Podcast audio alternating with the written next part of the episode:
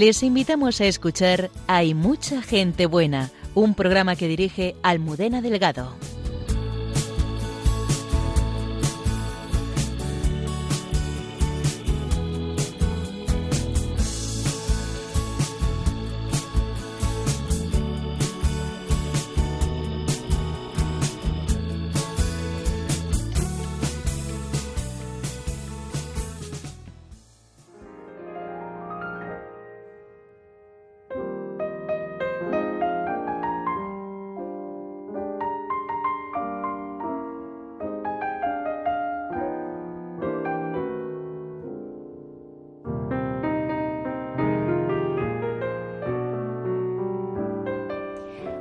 Buenas noches, bienvenidos al programa Hay mucha gente buena en Radio María.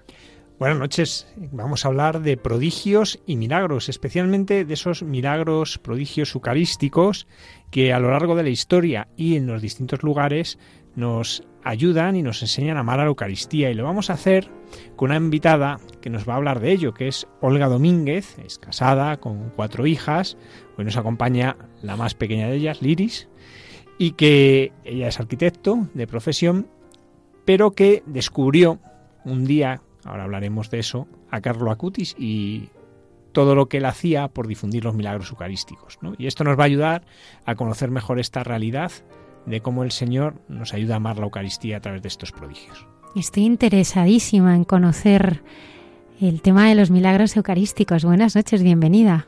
Buenas noches, equipo y radio oyentes de Radio María. Encantada de estar aquí. Además, eh, hace algunos programas el padre Alberto Royo en Santos de Andar por Casa y nos habló de Carlo Acutis. Exactamente, tuve la gracia de poder escucharle también. Y buenas noches, Liris. Buenas noches. El padre Alberto Rollo precisamente nos va a hablar de algunas anécdotas. Ha estado recientemente en una peregrinación en Francia y estuvo en París y nos va a hablar de anécdotas de santos que estuvieron y vivieron en París. El padre Miguel Márquez también en Dios nos hace guiños, compartirá los encuentros del paso del Señor por la vida de tantas y tantas personas. Y de como Jesucristo es un signo de contradicción y por tanto nosotros como cristianos lo somos, nos habla la hermana Carmen Pérez en su diálogo con José Manuel Palomeque. Se ha estrenado Éter.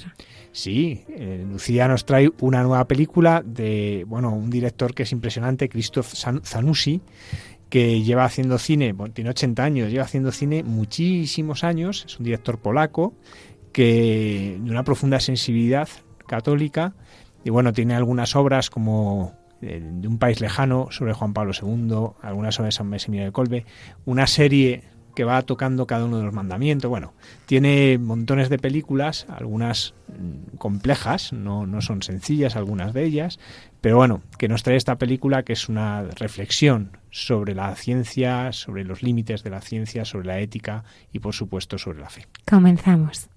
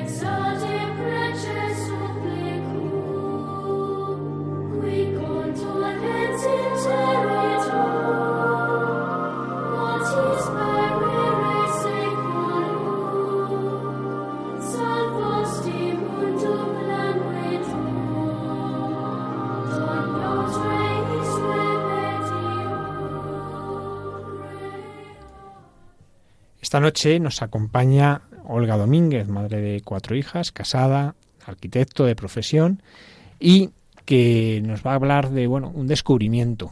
Olga, tú, en primer lugar, ¿cómo, cómo encuentras la fe? Bueno, la fe me ha acompañado en los últimos años de forma diferente, con ciclos y demás, y digamos que mi gran conversión surgió pues hace como 13 años, que además me, gusta que me hagas esa pregunta porque está totalmente vinculada a esta casa, Radio María. Un 7 de agosto, escuchando la radio, por fin podía escuchar Radio María con todas las interferencias que había, y estaba hablando en ese momento Monseñor Munilla, el catecismo. Eh, me cautivó, cogí un lápiz, por cierto, el mismo que llevo en la mano, y empecé a, escribir, a, subrayar el libro del catecismo, y así es como comenzó ¿no? ese acercamiento a la Iglesia, a Dios, de una forma directa.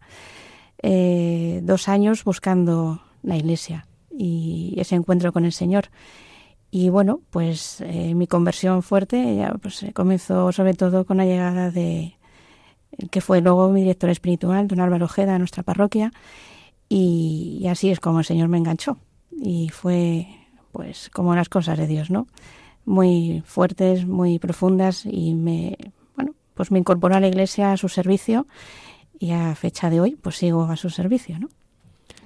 ¿Qué supuso para ti encontrar la fe? ¿Qué, qué, cambio más profundo sentiste en tu modo de vivir las cosas? Porque tú llevabas una vida buena en tu familia, con tus hijas, ¿no? Eh, ¿Qué es lo que más eh, mm, experimentaste que, que se transforma? Pues es que Dios lo inunda todo. Y toda tu vida, ya de pronto lo pasado te cuestionas, ¿no? Lo que has estado llevando de vida hasta ese momento. Y cuando incorporas a Dios a tu vida, pues es un filtro, ¿no? Y todo, todo está bajo su mirada. Eh, todo te lo pones en juicio todo lo que has hecho, lo que has dicho, lo que has vivido. Y Dios una vez que entra, pues cambia todo, ¿no? Le incorporas a tu matrimonio, a la educación de tus hijas, al trato con tus amigos, con tus padres. Todo es un filtro y todo lo vives pues en él, ¿no? Y cambia todo, absolutamente todo.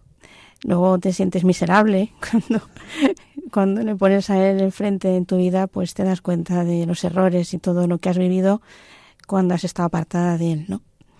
Y una vez que él está en el centro, pues todo gira en torno a él. Y, esa es mi vida actualmente, ¿no? Bueno, hay un encuentro con Carlo Acutis. Carlo Acutis, eh, ahora hablaremos de él, pero realmente es un encuentro eh, cuando Carlos Acutis ya ha partido al Padre, ¿no? Y bueno, bueno, ¿cómo fue este encuentro y qué supone para ti? Y ya luego hablamos de quién es Carlo Acutis, que la gente dirá quién será Carlo Acutis. Sí, pues esa pregunta también me la hice yo y fue una, una mañana, un mediodía, era casi la hora de comer, paseando por una bella ciudad que tenemos, Toledo, que estoy enamorada de esa ciudad, pues iba con mi hija, la que nos acompaña en el estudio, con Liris, y la niña fue la que de pronto dice, mamá, mamá, veo un banner en la entrada, un cartel grande, que anunciaba una exposición, Los Milagros Eucarísticos, y Liris, que en aquel momento tenía ocho años, pues sabiendo cómo vivo yo la fe, ¿no? Y las cosas de la iglesia, como dice ella, pues me dijo, mamá, mamá, mira, una exposición religiosa. Y yo, pues, giré la cabeza y dije, los milagros eucarísticos en el mundo. Pues vamos a verlo, ¿no? Tenemos poco tiempo, pero vamos a ver. Y entramos en un espacio, en el claustro de la Catedral de Toledo, que de pronto era un río inmenso de paneles enormes que hablaban de los milagros eucarísticos. Claro, más o menos sabías lo que era, ¿no? Pero cuando empiezas a ver en ese poco tiempo y tu cabeza se empieza a llenar de imágenes como flashes, ¿no? Que cautivan tu atención y yo tenía que, ver lo, máximo posible en la media hora que tenía. Eh, pongo la atención en, ciertos paneles. Me, impactan y casi me llevan hasta llorar cuando me topo con la ciencia, ¿no? Cuando veo que, que desde la ciencia puedes ver que Jesús es el que está ahí en el altar, en la Eucaristía. Cuando de pronto mi marido, pues es ateo, y pensé en él, en ese instante pensé en él y dije, ¿qué diría ahora Pedro de esto? Si viera esto, ¿qué diría? Digo, ya no va a tener más argumentos, ¿no? Para decir que, Dios no existe. Pensé en él y pensé en cuántos no creen y no ven la relación entre la ciencia y la fe Y fue como un grito que salió de mí. Dije, pero Señor, ¿qué más necesitamos para creer en ti? O sea, fue un estallido, ¿no? Seguí viendo paneles, fotografía algunos, entre ellos estos, ¿no? De Argentina, de Ñica, Buenos Aires, de Santarén, Anciano. Y el tiempo pues iba pasando y teníamos que volver a Madrid. Entonces cuando giro y termino con la última visita, el último panel, me encuentro una mesa dos personas y un montón de folletos. Y yo veía unas fotos de un chico, muy majete, morenito, y yo dije, hola, buenos días, tal. Digo, oye, em, esta exposición es extraordinaria, me ha impactado.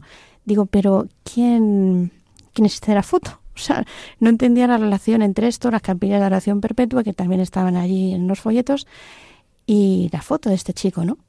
Y recuerdo la cara de, de la comisaria Mabel, consagrada, una buena amiga, saludo desde aquí también. Dice, hombre, vamos a ver, ¿es Carlo Acutis? Digo, ni idea, no sé quién es, nunca jamás he oído hablar de él. Dice, es el que ha hecho esta exposición. Yo me quedé, ¿cómo que ha hecho esta exposición? Dice, sí, Dice, con 11, 12 años empezó a hacerla. Yo absolutamente me quedé. Digo, ¿qué él ha hecho esto? Entonces, claro, volví a verle la foto y me di cuenta que estaba muerto. Tenía fecha de nacimiento y de muerte, ¿no? Dije, ¿que está muerto? O sea, fue un impacto muy grande. Y recuerdo que en ese momento, claro, yo pensé en mis hijas. Digo, con 15 años muere. Y es capaz de hacer esto. Mm, no sé lo que sentí, pero como madre, nunca he tenido un niño, son todas chicas, y en ese momento yo le adopté como hijo. Fue una sensación muy, muy fuerte. emociono solo con recordarlo, ¿no? Cuando vuelvo a hablar con ellos, digo, Mabel, Eufemio, que están allí los dos, digo, esto hay que darlo a conocer, o sea, esto es increíble. Digo, esto, vamos, tiene que llegar a Villaviciosa donde, a mi parroquia. Y ellos se reían, dice, bueno, pues ya sabes, a rezarlo. ¿Quién es Carlo Acutis? Pues Carlo Acutis es un chaval, eh, yo digo que murió, para mí está vivo, y está vivo y, sigue haciendo de las suyas.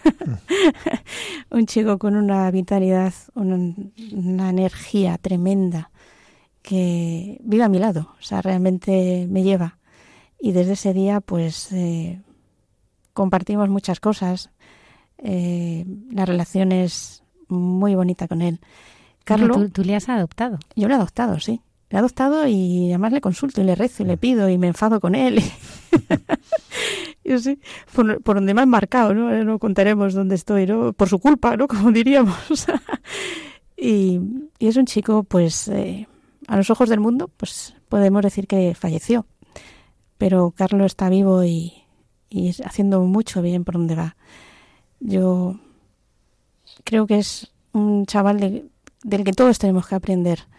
Eh, su vida, su vida, yo ahora repasando la biografía de Carlos, me maravillo porque dije, ¿cómo es posible que 15 años de vida dirán para tanto? O sea, se puede estar horas hablando de Carlos, de lo que hizo en vida, ¿no? Y bueno, y de lo que sigue haciendo desde el cielo. Un chico, bueno, pues eh, que nació en Londres, vivió muy, unos meses allí solo, nada más de ser bautizado volvió a su país donde sus padres realmente son, de Milán, y su vida transcurrió allí en Milán. Eh, en principio, pues como la de cualquier familia, que es lo que más te impacta, ¿no? De Carlos, un chico de, hoy en día. muere en el 2006, de nuestra época, la época de nuestros hijos, y que lo que le diferencia, pues en principio son pocas cosas.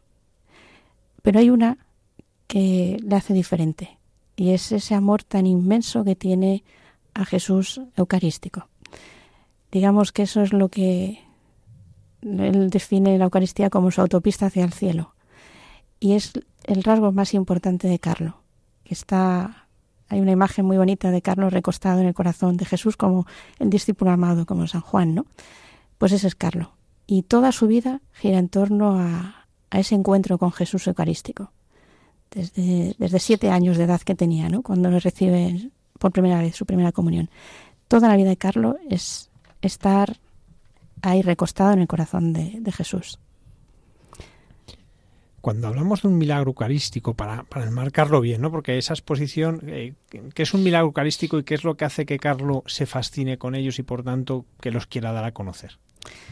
Bueno, pues Carlos tiene, pues como igual que me pasó a mí en Toledo, él visita uno de los santuarios donde hay uno de los milagros eucarísticos, en Rimini, y tenía 11 años, un año más que tiene mi hija ahora. Eh, él vio ese milagro y quedó cautivado y se dirigió a su madre y dijo, mamá, esto, igual que yo, es curioso, luego cuando en la biografía hizo la misma expresión que yo, ¿no? Mamá, esto hay que darlo a conocer. Eh, desde ese momento implicó a toda su familia a buscar información de los milagros eucarísticos en el mundo. Era una persona con gran liderazgo y, y sabía motivar, ¿no? Y embarcó a toda su familia en ese, en ese proyecto de investigar. Y como Carlos pues le encantaban todas las tecnologías, eh, de hecho el Papa Francisco le ha llamado el ciberapóstol de la Eucaristía, pues dijo, bueno, pues las tecnologías tienen que estar al servicio del bien y de la evangelización. Y así es como transcurrió esos años de Carlos, ¿no? En dos años y medio, pues pudo buscar toda esa información para construir esa exposición, ¿no? Tan, tan maravillosa de los milagros eucarísticos.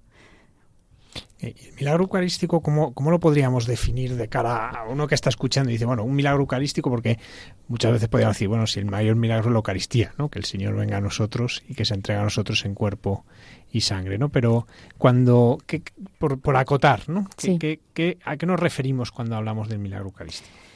Pues mira, cuando le explicaba a los niños de comunión, allí en las visitas guiadas, más de 90 niños eh, estuvieron en diferentes días, yo eran niños de ocho años, ¿no? Y les decía, a ver, ¿sabéis lo que es un milagro?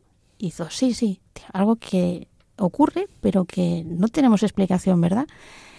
Si le ponemos además detrás la palabra eucarístico, ¿qué puede ser? Pues hombre, con la Eucaristía, tiene que ver con la Eucaristía. ¿Y qué es la Eucaristía? Pues hombre, eh, claro, es Jesús, ¿no? Exactamente. Es la presencia de Jesús eh, con su cuerpo, su alma, su divinidad, todo en las especies de pan y vino. Y claro, los chicos hasta ahí pueden entender que es un milagro eucarístico. Entonces yo les decía, ¿cuántos hay en el mundo? Tantos como Eucaristía, ¿verdad? Pero cuando de pronto lo que tus ojos ven como pan y vino, que ya sabes que es eh, el cuerpo y la sangre de Jesús, adopta un disfraz diferente, como yo decía a los niños, eh, y ves que ese vino ya parece vino, pero ya deja de ser vino y, y es sangre. Tú sabes que es sangre, pero es que tus ojos también lo ven como sangre.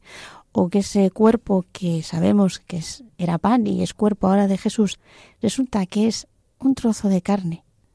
Claro, los chicos se impactaban, ¿no? Pero sale carne y sale sangre, ¿sí? ¿Y por qué hace eso Jesús? Pues porque puede ser que dudes que sea Él que viene disfrazado, ¿no? Esto a los niños les llamaba mucho la atención. Digo, ¿por qué Jesús es muy original?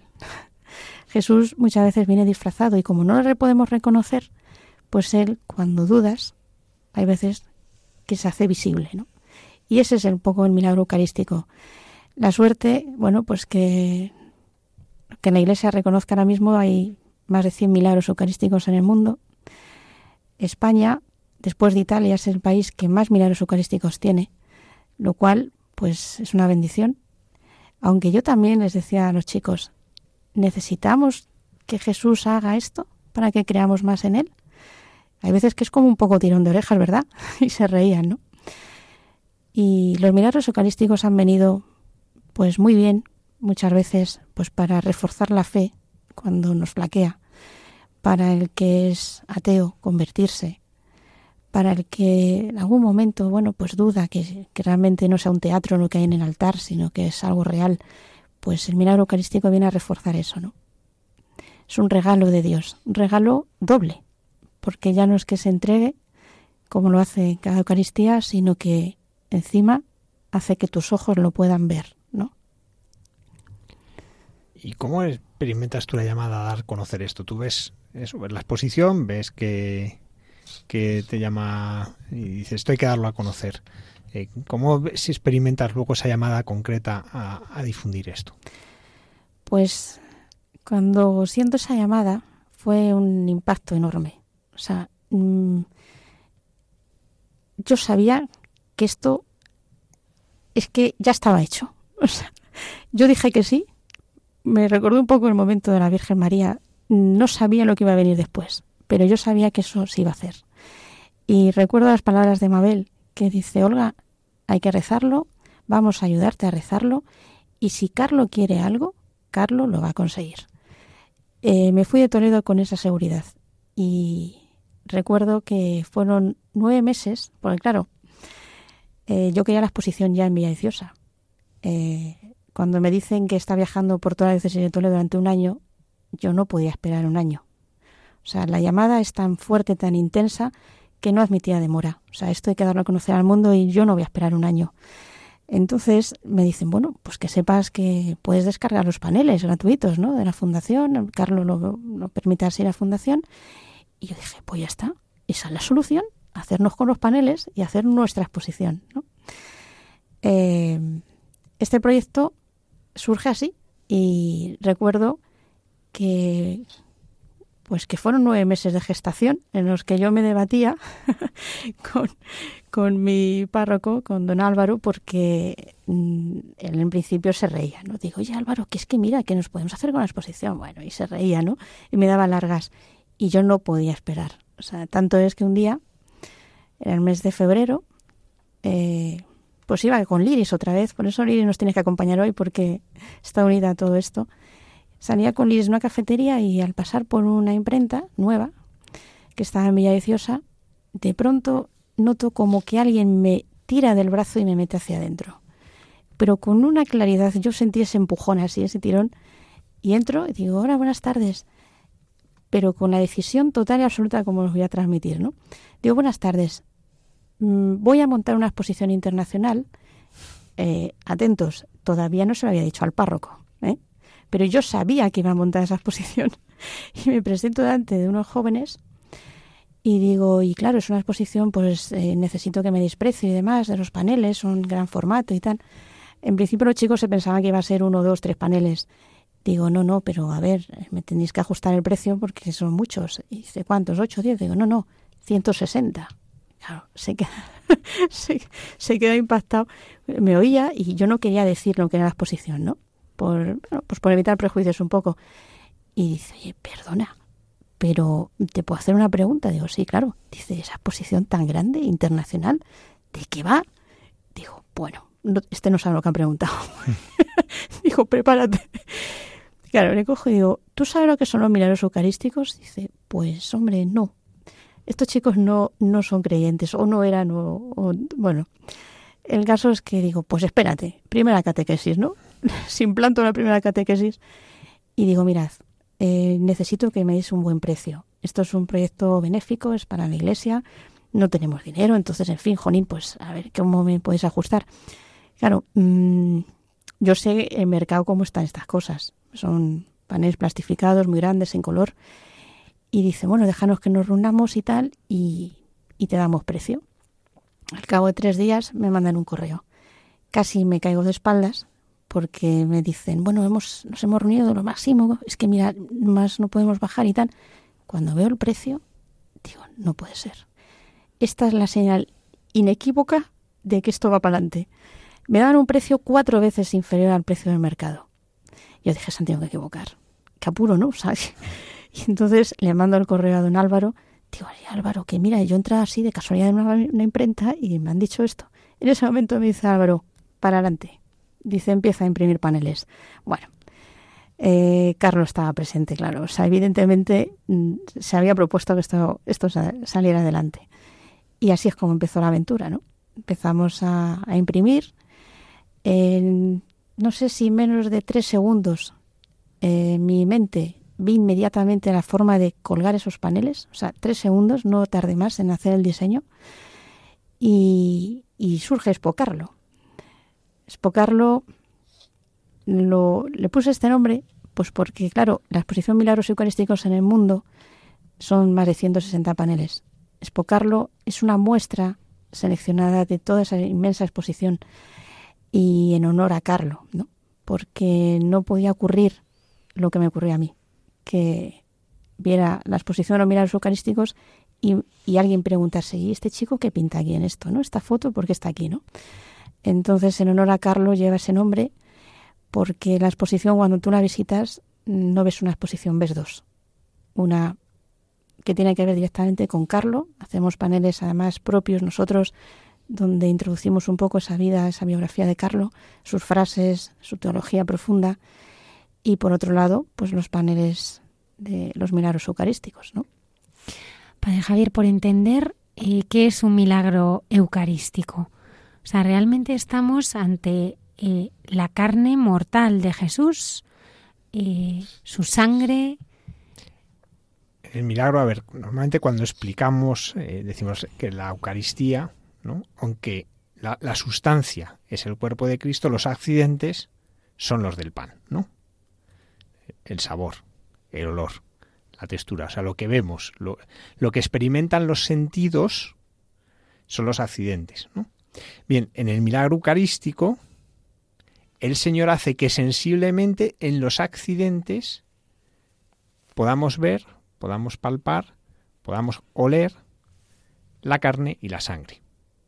Claro, aquí hay que entender que, es el Señor concede ver esto. No es que nosotros de repente haya un trozo, ¿no?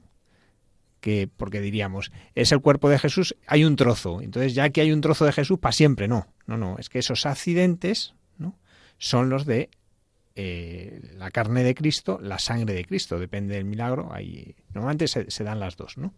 Pero es eso, es un prodigio que el Señor hace para que nosotros sensiblemente podamos contemplar lo que en la fe vemos y por tanto nos ayude y nos confirme en la fe. ¿Mm? En esto, eh, Olga, em, a ver, por ejemplo, en las apariciones marianas, ¿no? Hay muchas en el mundo, pero hay algunas que por así decirlo tienen cierta preeminencia, ¿no? Lourdes, Fátima, ¿no?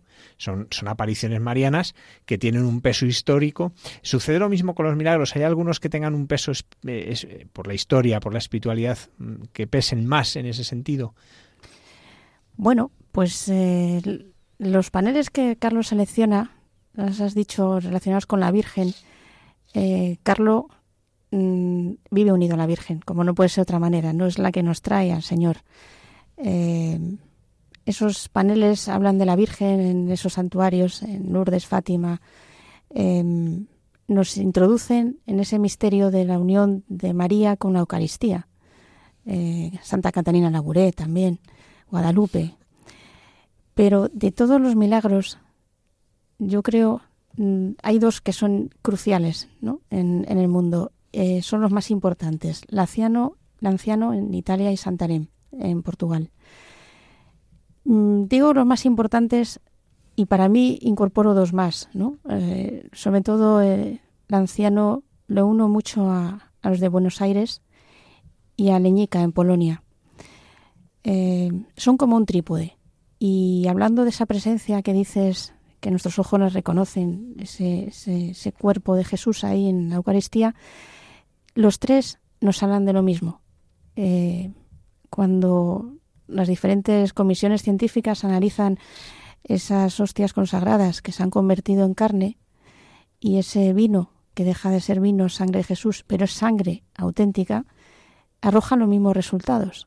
Y es impresionante, porque un milagro del anciano del 750, con uno en Argentina en 92, 94, 1996, y con uno en Polonia en 2013, que estén dando los mismos resultados y es que es realmente Jesús, pero no cualquier parte de Jesús la que aparece ahí. Es un trozo, lo que se ve del corazón de una persona que estaba viva cuando es extraída del corazón, eh, que el grupo sanguíneo es el mismo en todos ellos, AB, que coincide además con la sangre de la sábana santa, que tiene leucocitos vivos, y estamos hablando del 750, y tiene los leucocitos vivos. Cuando un leucocito, su misión es proteger tu cuerpo, ¿no? Y, y muere a los 15, 15 minutos. Están vivos. Cuando esos tejidos son analizados por médicos, muchos de ellos ateos, sin saber la procedencia de esos fragmentos ¿no? de, de hostia consagrada, ellos no saben que es es una sagrada forma, eh, no entienden lo que están viendo.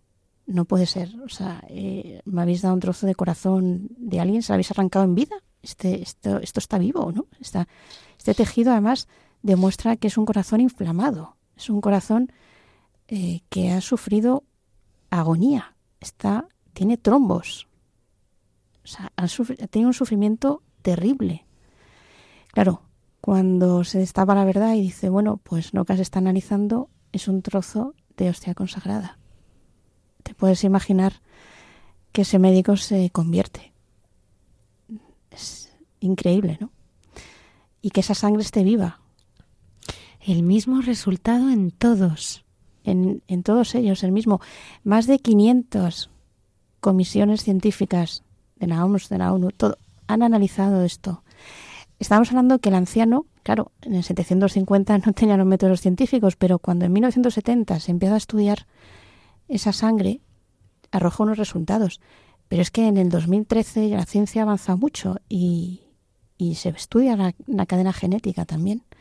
Y los resultados son impresionantes. Yo lo decía a los niños, digo, si tú sabes que es un corazón de Jesús, o sea, perdón, que es un trozo de Jesús, ¿qué parte crees que es? Porque puede ser una oreja, puede ser una mano, puede ser una mejilla. Y una niña dice, pues el corazón, efectivamente, es un trozo del corazón. O sea, Dios es un poeta, no te va a entregar cualquier parte. Te está diciendo con eso que es su corazón el que está en la Eucaristía. Pero es que además, cuando lo estudian con microscopios y ven todo al detalle, es un trozo del ventrículo izquierdo del corazón. ¿Y por qué el izquierdo, no el derecho? De ahí se emana la sangre limpia, la que da vida al corazón. Y eso es la Eucaristía, la que da vida a la Iglesia, a nosotros. Mm, de una forma tan bella solo lo puede hacer Dios. Y eso es el milagro eucarístico. Cuando tú, después de ver esto y vivir esto, porque es cuando ves la exposición estás rezándola, ¿no? Tú vas a una Eucaristía y, ya lo vives de otra manera. Dices, no puedo, yo es la, la oración que hago siempre en la Eucaristía, Señor, que nunca jamás me olvide de lo que mis ojos han visto aquí. Y es que eres tú, jamás puedo olvidar esto. Y esto la gente, si lo conoce, su vida cambia. O sea, que Dios se hace tan pequeño, tan humilde, tan sencillo, tan bello como para que tú puedas tomarlo, introducirlo en tu corazón y que el tuyo se convierta como el suyo. O sea, es una belleza impresionante. Y la Eucaristía cambia. Cuando es así, ya no puedes ir a misa como, como muchos, ¿no? Pues a ver si acaban pronto, ¿no? A ver si eh, no se enrolla mucho el cura, eh, que vaya rollo las mismas oraciones, las mismas frases, no cuando tú entiendes que es Jesús el que está ahí, mm, tu vida ya es diferente. Tu vida es diferente. Una adoración delante del Santísimo cambia. Dices, o sea, eres tú, Señor. Vienes disfrazado, pero eres tú. Te cambia la vida. ¿Nos podrías contar en concreto, hemos hablado de la importancia del anciano por, bueno, por ser eh, tal vez el más antiguo del que tenemos un conocimiento. ¿Cómo fue este milagro? ¿Cómo sucede en aquel momento? En el año, en el año 750, ¿qué, qué pasó? Bueno, pues eh, hay una mujer que... A ver, voy a repasar un poco porque son 51 paneles ahora mismo en, mi cabeza. El milagro del anciano es sangre, en una Eucaristía se convierte en, en sangre. Eh, cuando se, se, coagula, digamos, se, se, divide en cinco eh, fragmentos, cada uno de los fragmentos pesan lo mismo que la unión de todos. Es decir, el peso es el mismo en todos ellos. Eh, yo cuando leo esto pienso en esa pequeña partícula en, que queda en la comunión, ¿no? que parece que es una amiguita que no tiene importancia, yo le pido a Jesús que me dé lo, el cachito más pequeño que haya. Que si hay que fraccionar eso, me quedo con el cachito más pequeño, porque en eso, en ese cachito sé que está Él. Cuando veo este milagro, digo, si es que estás tú en cada uno de esos trozos entero, te entregas entero. Fue de una belleza increíble ese milagro, ¿no? Esa sangre se conserva intacta eh, desde 750 y es sangre viva. Es increíble, ¿verdad? Todo comienza por una duda, ¿no? Porque fue una duda de, que iba a consagrar y esa duda es lo que hace que el Señor le regale esta manera de, de mostrarla. Este milagro más yo creo que tiene una característica, ¿no? Que es también eh, ha habido en otros que ha sido pues una hostia que sangra, ¿no? Pues por ejemplo eh, el del Escorial, ¿no? Un soldado protestante que la había pisado, esos tres clavos de las botas hacen que desde ahí salga sangre, pero aquí es que toda toda la hostia se convierte en carne, toda la, la, sangre, ¿no? Eh, vamos, todo el vino eh, se, se, ve como sangre. Y de hecho se conserva así. Vamos, yo he estado en, el Chano ante el milagro y es verdad que uno lo ve y claro, eh, te lo tiene que explicar, ¿no? Pues tú ahí, pero es verdad que la sangre es muy claro que es sangre, porque ahí no, no tiene. Eh, pero también, ¿qué, hace que este milagro sea tan apasionante, además, el anciano frente a otros? ¿Qué, qué punto, eh, para ti, eh, no, personalmente, que, cuando tú lo has leído, cuando tú lo has eh, profundizado en él, ¿qué es lo que más te toca de este milagro? Por supuesto, su antigüedad. Es el más antiguo de los que están reconocidos y, que, y que, se conserva intacto. que en el año 70 se empezara a estudiar y haya sido custodiado por la Iglesia, porque eso también me fascina.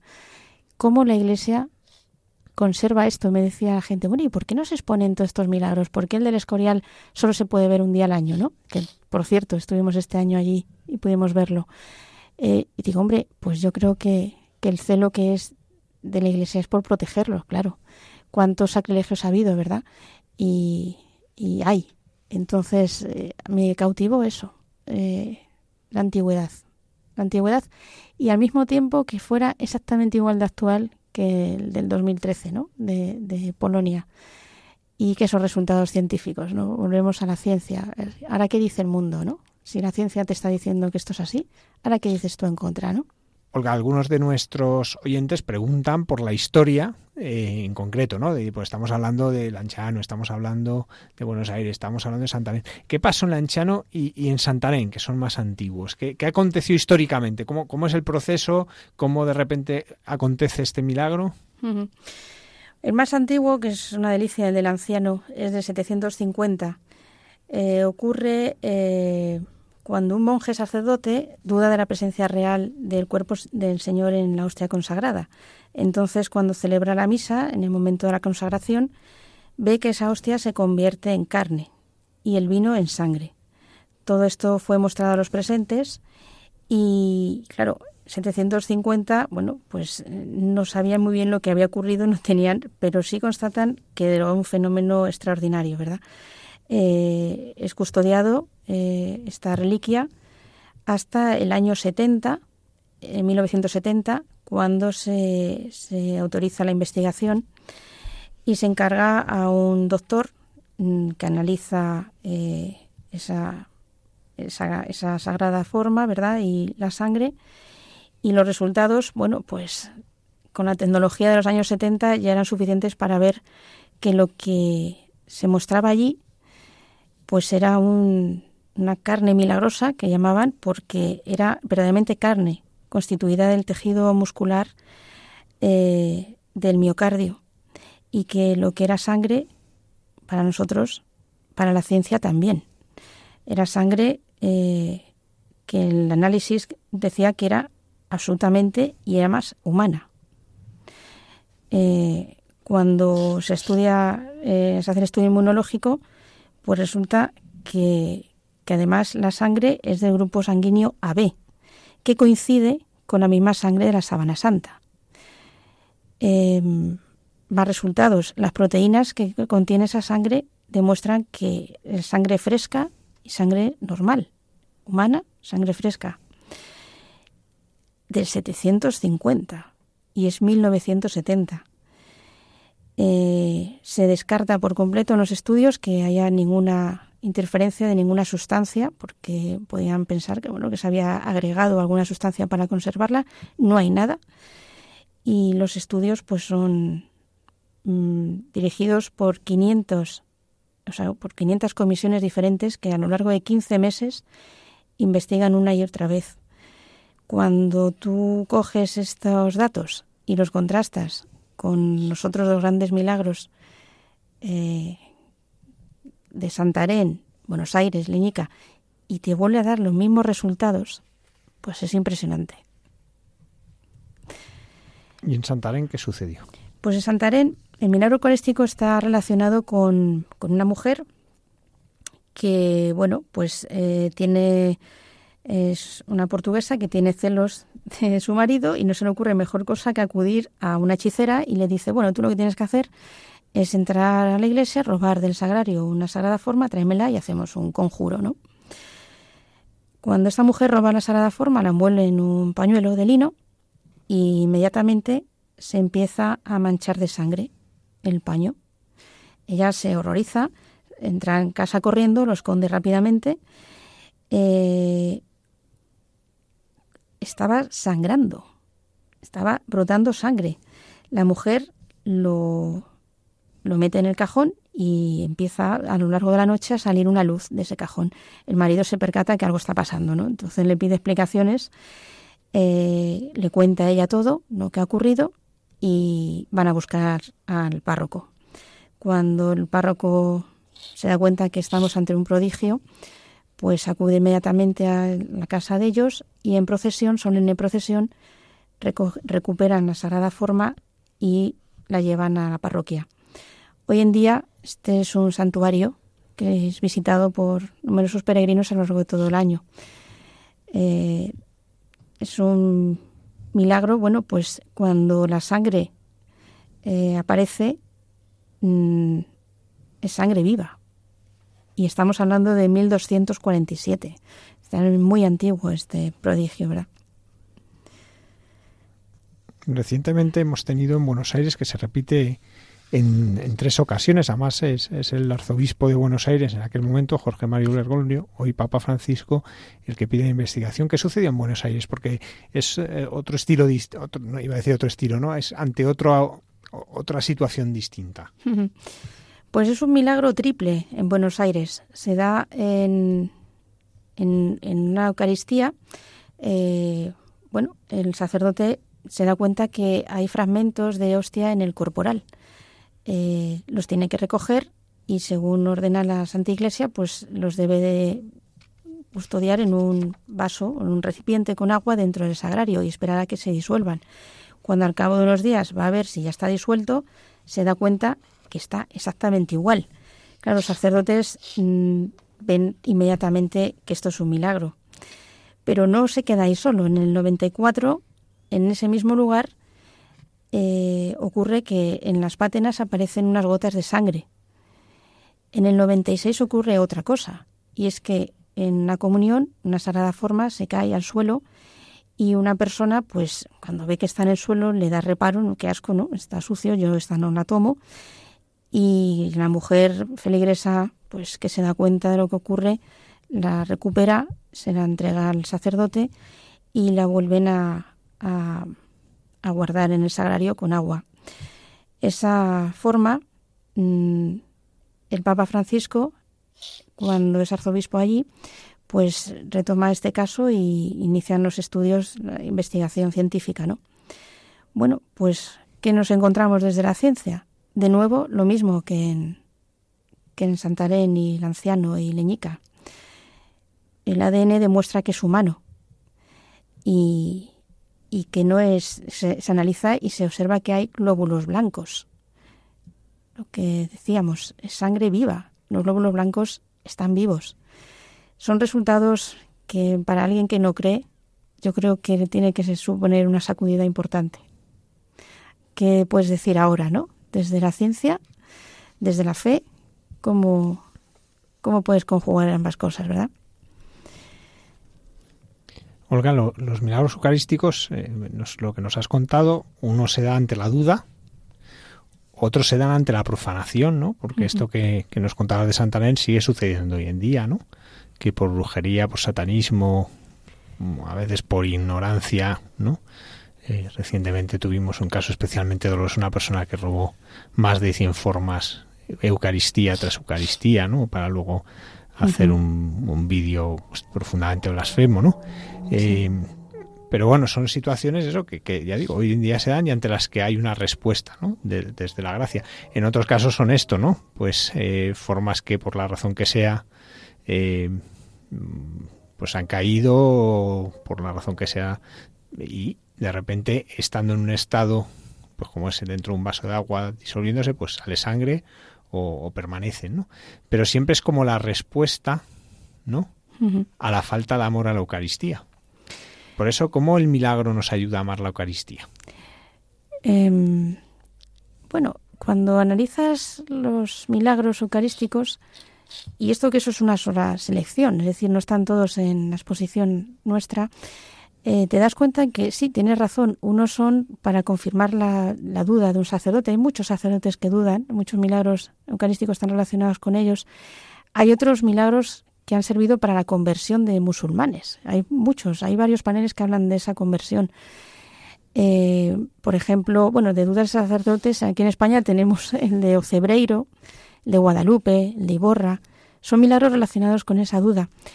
Pero luego también hay otros que se producen en sacerdotes, por ejemplo, en Alboraya, que no dudan de la presencia y sin embargo están relacionados con la creación y luego podemos hablar un poco de ellos. Hay muchos milagros en los que eh, el hombre a lo mejor duda de la presencia del Señor en la Eucaristía, pero que los peces, los conejitos, eh, la mula, estén presentes en milagros eucarísticos y ellos no duden de esa presencia real de Jesús, a mí me, me gustaban. Me gustaba mucho verlos. Mm, luego tiene que ver otros con las formas incorruptas. Yo creo que esto nos hace ver que el amor de Dios es eterno. Y esas formas incorruptas que se mantienen a lo largo del tiempo, yo creo que vienen a decirnos un poco así, ¿no? Que no es un amor de siempre. Luego otros están relacionados con la presencia de los niños. Mm, en España tenemos Montserrat, en Moncada. Eh, los niños nos acercan a Jesús y ellos lo ven más claro que, lo podemos ver nosotros. Están relacionados con ellos esos milagros. Y otros, como has dicho tú, tienen que ver con la profanación. Gorkun en Escorial, por ejemplo. Cada milagro viene, yo creo que, a reforzar algo de nuestra fe.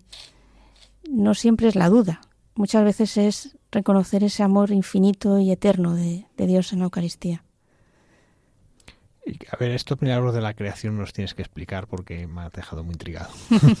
¿Qué, son estos milagros? Sí, pues em, cuando de los 160 paneles tenía que seleccionar 40, solo 40 era un gran reto.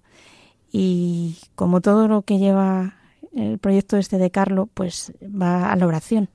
Entonces yo le dije a Carlos, bueno, a ver, de todos los 160, ¿qué paneles quieres que coja? Yo pensé en los niños.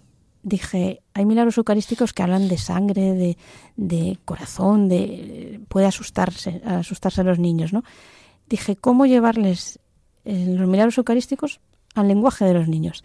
Y me di cuenta que muchos están relacionados pues con los animalitos, ¿no? Dije, hombre, esto ya está, en cuanto lo vean los niños les va a enganchar. Mm, por ejemplo, y con la naturaleza porque además eh, Carlos está muy unido, como San Francisco de Asís, a los animales, a la naturaleza, a la creación. Él defendía pues, el cuidado del planeta, la que está tan de moda, ¿verdad? Es un referente, Carlos, en, para la, ecología, ¿verdad? Pues cuando pensaba en esto, apareció un milagro que a mí me cautivó, que es el de Tumaco, en Colombia. Tiene que ver con un maremoto en un pueblecito de pescadores que va a ser arrasado, eh, sin lugar a dudas, eh, por, por, las aguas, y el pueblo, con una fe inmensa, le, le, pide al párroco que salgan a rezar a la calle, a, la playa, ¿no? El párroco se encomienda a sus oraciones y ni corto ni perezoso se va al sagrario, toma el, cáliz, perdón, el copón. sí, el copón y se dirige a, a las aguas. ¿Qué crees que pasó? Pues que todo el pueblo en oración, el, sacerdote levanta al Señor, Haz una cruz en el aire y las aguas se detienen. Cuando este panel lo cojo, pues eh, mi oración era constante. Criaturas todas del Señor, bendecid al Señor, cielos y tierras, bendecid al Señor. Lo repetía en mi interior, la oración. Cuando cojo los otros paneles de los animalitos, es que era eso, fieras y ganados, bendecid al Señor. Lentals, por ejemplo, es otro milagro eucarístico bellísimo, donde también hay una profanación, un robo de las sagradas formas. Pues el ladronzuelo, que se dedicaba luego a vender las reliquias y las cosas de, de la iglesia, pues entra y roba las sagradas formas, se dirige al bosque y hay un momento en que él no puede avanzar. Entonces se detiene, hay una fuerza misteriosa que le impide avanzar. Eh, se da cuenta que es lo que lleva en la mano, claro. Se asusta y dice, bueno, me tengo que deshacer de estas formas, ¿no? Entonces em, las esconde entre la maleza. Eh, había estado lloviendo. Cuando la, le detienen, le van a ahorcar. Y el sacerdote le dice, hombre, a ver, confiesa, ¿qué has hecho con las formas, no? Él se arrepiente y los lleva al lugar donde están. ¿Qué crees que encontraron? Pues las sagradas formas en forma de cruz, cinco, cinco hostias consagradas. Eh, adoptaron forma de cruz entre la maleza y tenían alrededor conejos que estaban adorando y protegiendo al Señor. Los animales sabían que era su Señor. Eh, San Antonio de Padua tiene otro milagro que tiene que ver con los animales también, ¿verdad? Y es que el, joven Bonovillo no sabía lo que se, se, hacía cuando reta a San Antonio a si tú quieres que crea en tu Dios y que aquí en este trozo de pan dices que está tu Señor, vale, pues acepta el reto. Y el reto era que su mula muerta de hambre tenía que decidir irse hacia el Señor en lugar de irse hacia su comida, ¿no? Bueno, pues le costó la conversión a Bonovillo. La mula, muerta de hambre, rechaza la comida de su amo y se postra ante la oración de San Antonio, se postra delante del, Señor en su custodia. Reconoce que es su Señor. Son milagros que a los niños les encantaba. Y yo decía, bueno, fijaos, hasta los animales saben que es Jesús. ¿Tú vas a dudar que es Jesús? A mí me sucedió, no tanto como un milagro eucarístico, ¿no? Pero sí, eh, estando al lado de la casa de la Virgen en Éfeso, eh, ahí para celebrar al aire libre, justo al lado de la casa, porque la casa de la Virgen es muy pequeñita. Hay una imagen y es muy chiquitita, pero fuera hay un lugar para celebrar. Era el mes de agosto, hacía un calor terrible, porque pues, Turquía fue tremendo, y, bueno, durante la celebración de la misa eran las chicharras, pero un, un, ruido que yo tenía que levantar la voz porque no se me oía, ¿no? Y en el momento en que cojo la forma y digo, tomad, se callaron. Sí. Y así estuvieron calladas hasta el momento que alcé el cáliz, que volvieron otra vez. ¿No? Y, y, mucha gente se dio cuenta, ¿eh? luego lo comentaban, dicen, ¿te has dado cuenta? Y digo, sí, claro que me he dado cuenta, ¿no? Porque fue muy, muy llamativo, ¿no? Que son esos pequeños signos, ¿no? Que, que recuerdan eso, como toda la creación se arrodilla ante el Señor. Olga, ¿dónde podemos ver la exposición ahora mismo? Pues ahora mismo Espocarlo está en su cuarta sede, en, como le llama el padre David Calahorra, la Catedral de los Espartales, eh, porque Alcalá de Henares, según él, tiene dos catedrales, la antigua del casco histórico y la del barrio de los Espartales. Allí estará hasta el 23 de febrero. Eh, puede haber visitas guiadas también. Os recomiendo que vayáis a verla porque es la máxima expresión ahora mismo de Espocarlo. Eh, tenemos hasta un audiovisual, que es una película preciosa de Carlo, y tenéis esa oportunidad de ir a verla. Y va a estar bastante tiempo allí, lleva ya desde la semana pasada, ¿no? Muy bien. Y luego nos quedaremos con algún correo que nos des, pues alguno de los nuestros oyentes pues tiene interés en, llevarla a su parroquia, a su diócesis, y bueno, pues para que se pueda poner en contacto contigo y ver la, manera. Exactamente. lo hacemos así y así si alguien se quiere, pues a través de nuestras redes sociales nos lo pide y nosotros le ponemos en contacto, pues para que, bueno, pues como tú puedan descubrir un misterio maravilloso que hay que contar. Exactamente y, ver pues cómo el Señor se acerca también en un punto en que la fe y la ciencia se tocan y que nos toca el corazón como te lo tocó a ti, ¿no? que en tu mente de, arquitecto que, que se junta la, la, ciencia con la estética, ¿no? Pues fue lo que también te transformó y cómo puede transformar a tantos. Pues Olga, muchísimas gracias no solo por estar con nosotros esta noche, sino también, bueno, pues por esta obra eh, que, que, estás llevando, que tú eres consciente que no es tuya eh, y que, bueno, pues que nos está ayudando a todos a conocer y amar más a Cristo Eucaristía. Muchas gracias. Muchas gracias a vosotros, a todos.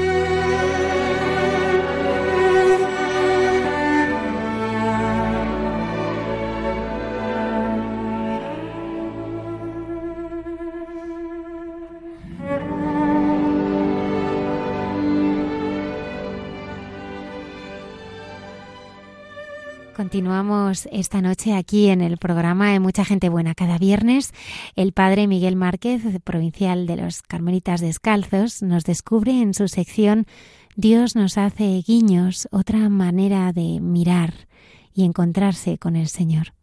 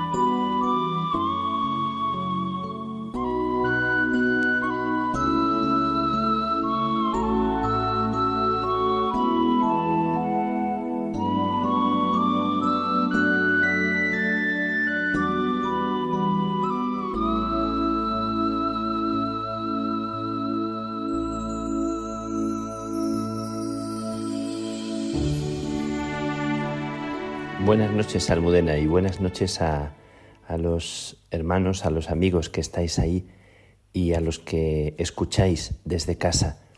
Un saludo muy cercano, muy, muy afectuoso, pidiendo para vosotros la paz en este momento y siempre, en este momento único de nuestra vida. Doy gracias a Dios por, por esta noche, por este día. Y quiero, Almudena, quiero amigos, hablaros, aunque parece un poco eh, triste o puede parecer un poco eh, extraño hablar de, la muerte que trae vida en esta semana, eh, porque en esta semana me han sucedido varios encuentros, varios momentos en los que se me ha hecho presente de una forma especial la muerte que lleva encerrada dentro de sí una vida. Porque se han muerto dos, dos hermanos míos, carmelitas, eh, de 92 y 94 años, el padre José Luis y el hermano Joaquín, dos hombres trabajadores, cada uno en un sitio, uno en Córdoba y otro en la zona de Castellón, en Benicassin, recordando la vida de estos hermanos que han vivido muchos años y han trabajado mucho en distintos lugares. Y quiero dar gracias a Dios por, por su vida y me traen el recuerdo agradecido de personas que se entregan y que son como lámparas que iluminan y después se apagan para seguir iluminando de otra manera. Esta semana también eh, en la sacristía aparece una, una mujer que, que, su cabecita no, no, está del todo, del todo mm, bien, pero, pero que es una mujer con la mirada eh, llena de, luz, llena de, de belleza. Y ella me, me, cuenta su historia, la historia de su vida. Y se emociona y se llena de tristeza al recordar al hijo que perdió, eh, recordando a Loís, eh, esta mujer que, que está llena de, de, un cierto encanto y que se ilumina su cara cuando, cuando me, me saluda y se acerca a mí me recuerda también que hubo una persona que cuando ella era jovencita la quiso y, también tuvo un final eh, triste y va recordando a las personas que perdió. Lo recuerda con una mirada profunda, mirándome fijamente a los ojos y me lo dice hablando de la oración, de que la oración es el único consuelo de que pensando en el encuentro de allá eh, es la única forma con la que su vida se consuela y se serena. Y me lo dice pidiéndome que yo rece, que yo me una, que haga comunión con ella, esta comunión tan bonita cuando vivimos situaciones en las que aparentemente no hay consuelo y no hay como un, una paz que, que nazca humanamente, sino que nace de otro lugar, donde nos dejamos abrazar y pedimos a las personas que se hagan presentes. Hoy en el oficio había una lectura que hablaba y decía la palabra que de las que más se repite en la Biblia. No temas, yo estaré contigo.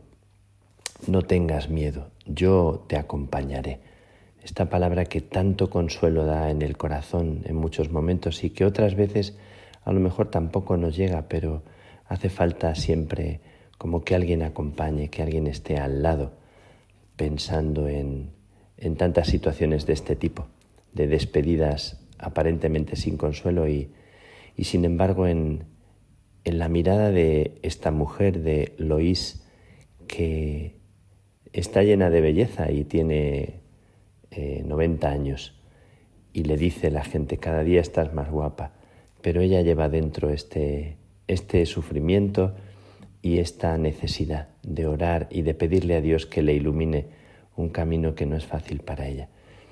Bueno, he recordado también, porque justo me ha pasado esta semana, esta despedida de dos hermanos míos, eh, la historia de, de la historia de un hermanito que que poco a poco está en una enfermedad eh, de ELA y que, y que poco a poco va perdiendo fuerza y no es mayor, tiene cincuenta y pico años y, y lo veré esta semana y le abrazaré y le presento al Señor, porque la vida en Él va como apagándose y es una persona y es un hombre de paz, es un hombre que tiene una mirada profunda un hombre que ha ayudado a tanta gente a orar y ha acompañado espiritualmente a, personas que le tienen un aprecio especial.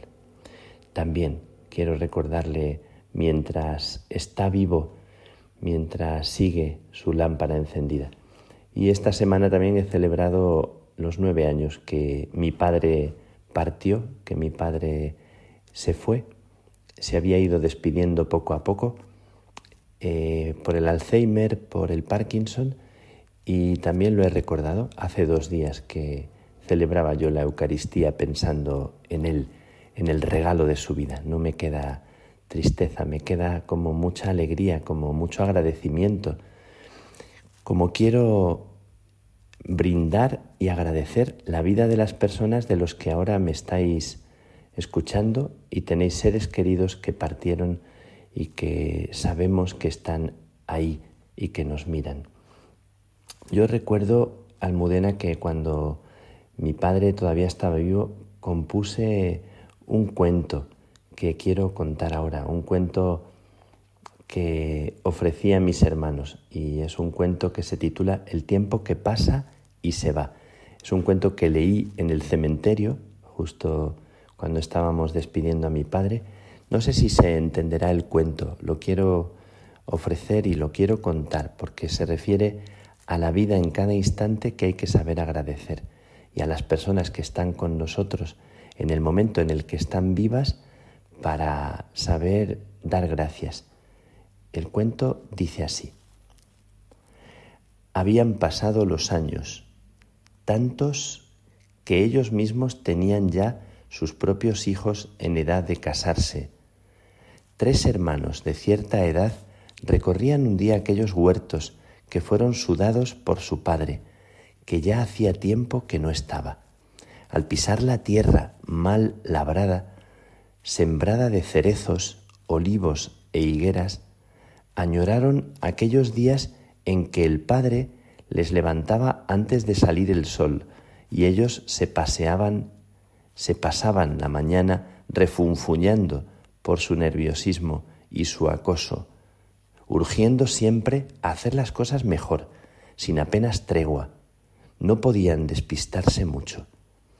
Pero aquellos tiempos habían pasado, ahora eran mayores y paseando echaron de menos volver una sola mañana de aquellas con su padre ya fallecido, una sola mañana por tener la dicha de verle otra vez vocear y reñirles y decir malejo, Pasó una nube extraña por allí y de repente estaban allí con él, cogiendo higos, como un día normal de los de antaño, aunque ellos sabían lo que había pasado. Se sintieron los hombres más felices del mundo y le miraban con extraña alegría, sin que él se diera cuenta. Eran felices de verle allí con ellos y casi lloraban del gozo, lamentando ya que aquel rato iba a terminar enseguida. Pasó otra nube y otra vez algo extraño. Comprendieron que todo había sido un espejismo, que de hecho ellos estaban allí con él y que no habían crecido, aún eran jóvenes y no tenían hijos. Todo su ser se estremeció de contento, como nunca dándose cuenta del valor de los momentos y de lo que en el fondo querían a aquel hombre, su padre. Nunca hasta entonces se habían sentido tan bien con él, allí en el campo trabajando. Nunca olvidarían aquel día ni los siguientes. Pocas veces negaron en adelante la invitación que él hacía de ir a trabajar con él. Iban del mil amores, pensando en el tiempo en que él no estaría. Es un cuento que compuse estando allí mismo un día de trabajo con mi padre, pensando en el tiempo en que él no estaría. Lo compuse una mañana trabajando con dos de mis hermanos, con él, y luego lo leí cuando él ya no estaba. Ahora justo es el tiempo que refleja también el cuento, una de las partes, donde ya hace tiempo que él no está, y al recordarlo me viene una sonrisa, me viene la alegría del tiempo, de cada instante, de los momentos en los que se comparte la vida y que pasan, porque la vida pasa. Y este recuerdo y este momento que estoy recordando con vosotros es un momento o un guiño de Dios en el que me invita a vivir este momento, los encuentros de hoy, lo que hoy se me va a regalar, a darle gracias a Dios. No sé si he dicho en algún otro programa, en algún momento, que tuvimos un padrecito nuestro, que el padre Santiago Guerra, que haciendo una oración en Segovia cayó, tropezó y se dio un golpe en la cabeza y murió. En Segovia, en el convento de San Juan de la Cruz, en la huerta, era un padre que nos enseñó mucho a orar, a hacer silencio, a respirar en la presencia de Dios y yo hice con él muchas veces oración. El padre Santiago acababa de hacer una oración con un grupito de personas junto al ciprés de San Juan de la Cruz y allí hizo dos oraciones, fíjate, justo unos minutos antes de morir. Y una oración era eh, un texto de La sonrisa de Gandhi que invita a sonreír en la vida, aprender a sonreír. Y otro texto era un texto muy bonito que ahora no, no voy a leer eh, textualmente. Y ese texto decía que todo es un milagro, que la primavera es un milagro, el invierno es un milagro, cada estación y lo que nos sucede en cada momento, que todo es un precioso milagro. Y es una oración en la que él daba gracias a Dios por lo que le regalaba cada día. Y decía, dame Señor la gracia de quererte eh, mm, más que ayer y menos que mañana. Que cada día y el día que me llames esté yo dispuesto para ofrecerte mi vida y para agradecer tanto como me has regalado. Esta oración, una oración tan bonita, hizo pocos minutos antes sin imaginar lo que iba a suceder. Bueno, la vida nos sorprende en un instante, pero la vida es un instante vivido intensamente, agradecido. Hoy doy gracias a Dios por la vida en este instante. Decía Isabel de la Trinidad que Dios es el eterno presente y hoy tenemos cita con Él, Almudena, tenemos cita con Él, amigos, quienes estáis escuchando ahora. Hoy es día para darle gracias a Dios y yo la doy con, con todos vosotros eh, de corazón. Que la bendición de Dios esté con cada uno y que los guarde siempre en el hueco de su mano.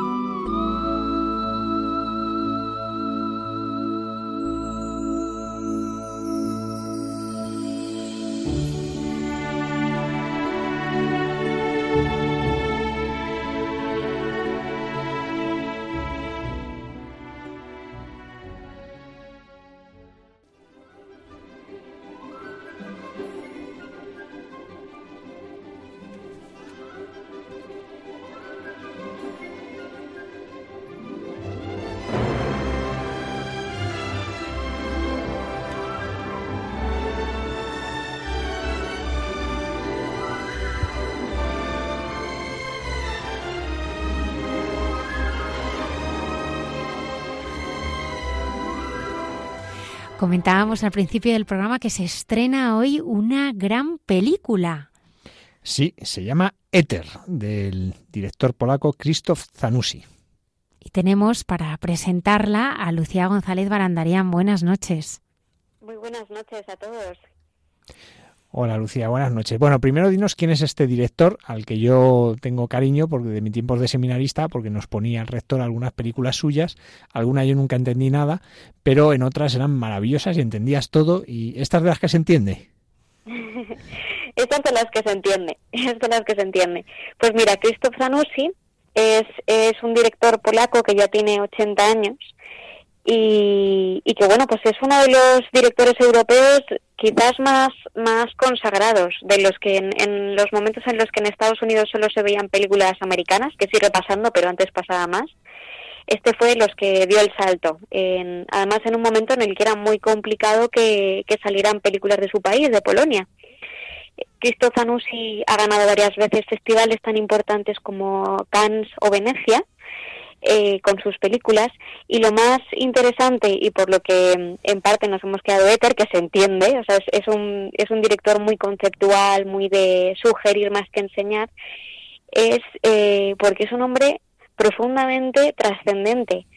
De hecho, como, como datos, diré que era eh, amigo íntimo de Juan Pablo II cuando ni siquiera, ni siquiera era cardenal, creo que era sacerdote, simplemente en, en Polonia y es un hombre pues que el que busca ha estado unos días en España y que según él su máximo anhelo y más ahora que tiene 80 años y no le importa nada hablar en cristiano, nunca mejor dicho, su máximo anhelo es pensar que alguna de sus películas pudiera salvar un alma.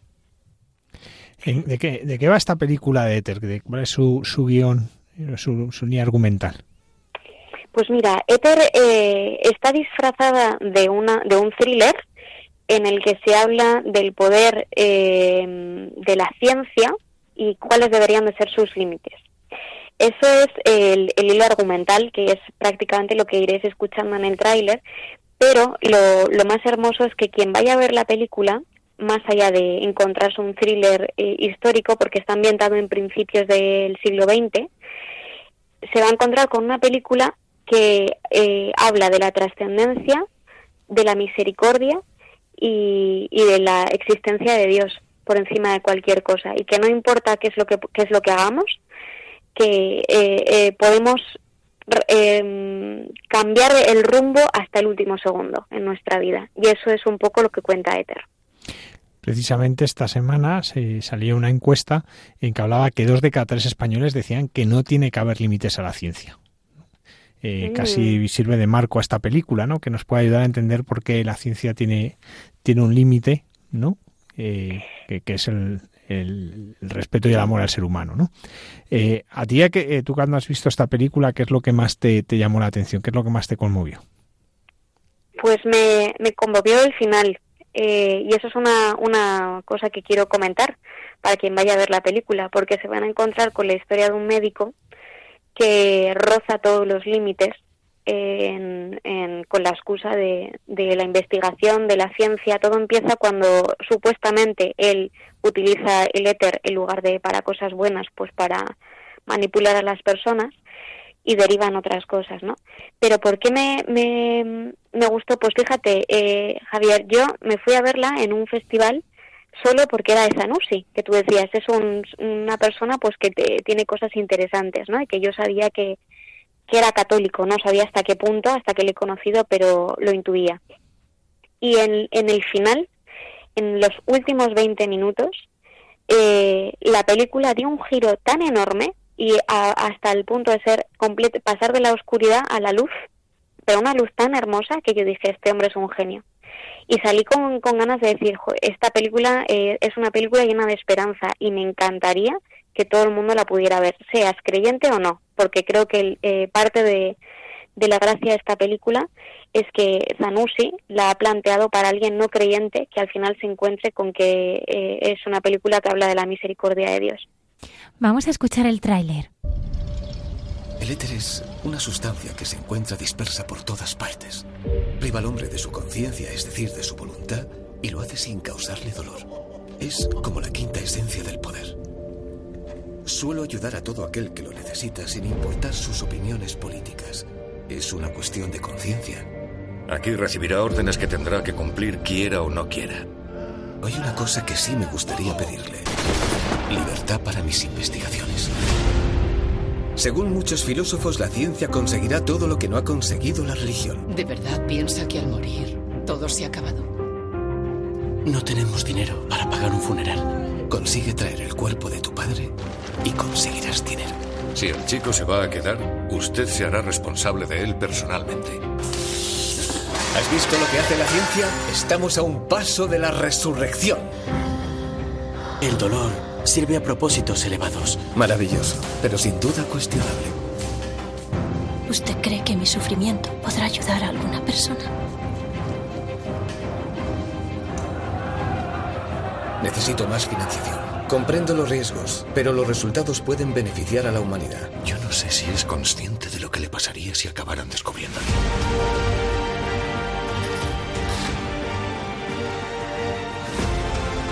Deje de interferir en la investigación. Es sentimentalismo.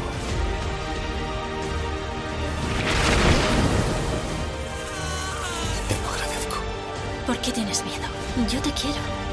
Dígame, ¿qué más querría pedir? Poder. Poder sobre los demás. Lucía, me gustaría que nos dijeras dónde podemos ver esta peli este fin de semana. Pues eh, vamos a empezar en unas pocas ciudades y, si todo va bien, pues aspiramos a, ir creciendo poco a poco. Eh, pues se va a ver en, en, Madrid, en Barcelona, en Valencia, Guadalajara, Vigo, Valladolid, eh, Santiago y Cuenca. Esas van a ser las, las primeras ciudades y, y, la verdad es que tengo mucha curiosidad por, por conocer la, la reacción del público, especialmente con el final. De momento los críticos parece que están bastante entusiasmados, eh, incluso los críticos que menos me lo esperaría, si os digo la verdad. eh, porque ya os digo que es una es una mm, alegoría a Fausto y con eso os doy una, una pista. Eh, para que cuando veáis la película veréis que están dando constantemente eh, pistas para averiguar cuáles son esos 20 últimos minutos y por qué es tan, tan importante ver esta película. Decías, Javier, que, que no debería de haber límites a la ciencia. Yo cada vez que me intento imaginar lo que se está investigando, eh, por ejemplo, en algo muy concreto, a lo que le doy muchas vueltas a, los embriones y a toda la, mm, la industria que hay detrás de, la fecundidad, pues me da un poco de miedo, me da un poco de miedo pensar qué es lo que está pasando con, esas vidas. Y, efectivamente debería haber límites. Lo que plantea, en cierto modo, Éter es dónde está, eh, qué significa ser humano y, dónde, y, si, y cuál debería de ser el límite si creemos que un ser humano no es un animal. Así que, bueno, trata muchos puntos, como veis, que se pueden, que se pueden explotar.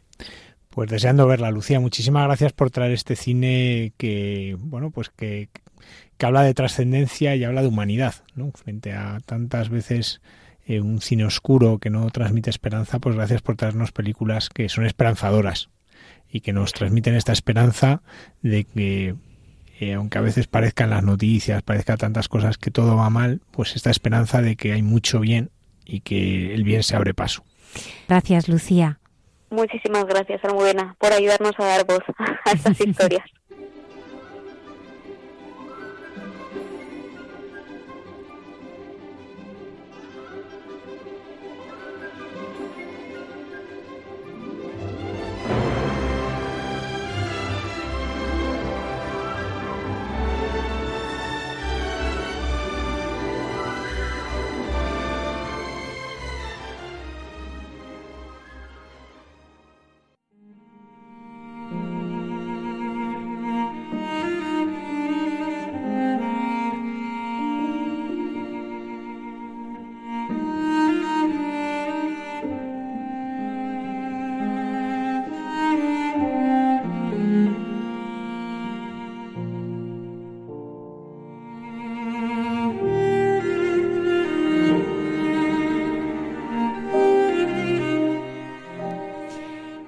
El padre Alberto Rollo esta noche nos habla de, anécdotas de santos de París en su sección Santos de andar por casa.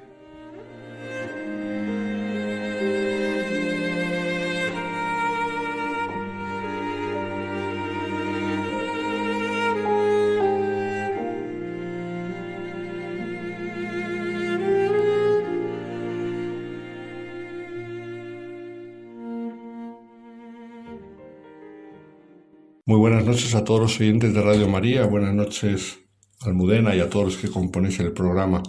Hemos realizado en estos días pasados la peregrinación diocesana de los sacerdotes de, Getafe.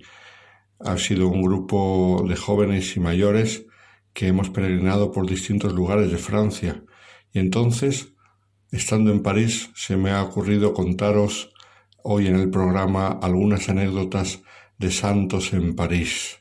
En primer lugar, hay que decir que hemos venerado con gran alegría mm, la tumba de San Vicente de Paul.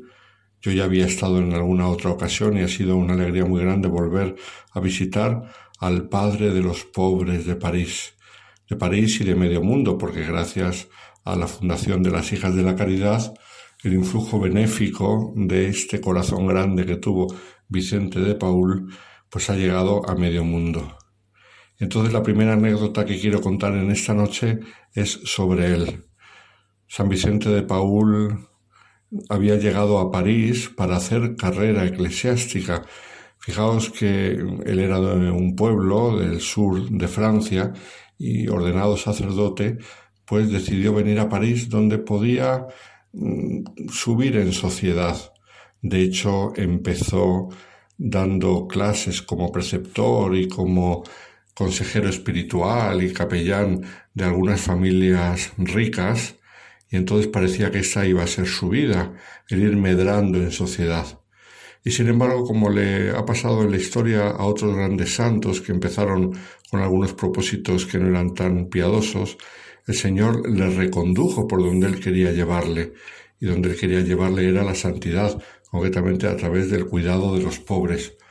Fue conociendo al abad Berulle, el fundador del Oratorio de Francia, que como sabemos es una de las ramas del Oratorio de San Felipe Neri, pues este, conociendo a este venerable sacerdote, que él empezó a darse cuenta de la importancia de las obras de caridad, porque ese sacerdote con los otros sacerdotes que empezaron el proyecto del oratorio francés en París visitaban a los pobres, cosa que hasta entonces Vicente de Paul no se había preocupado mucho.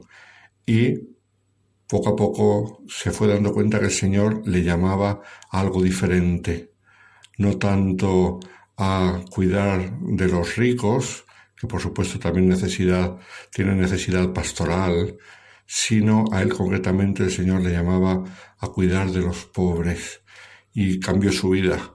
Empezó un camino totalmente diferente del que él había empezado en París y se dedicó a los pobres.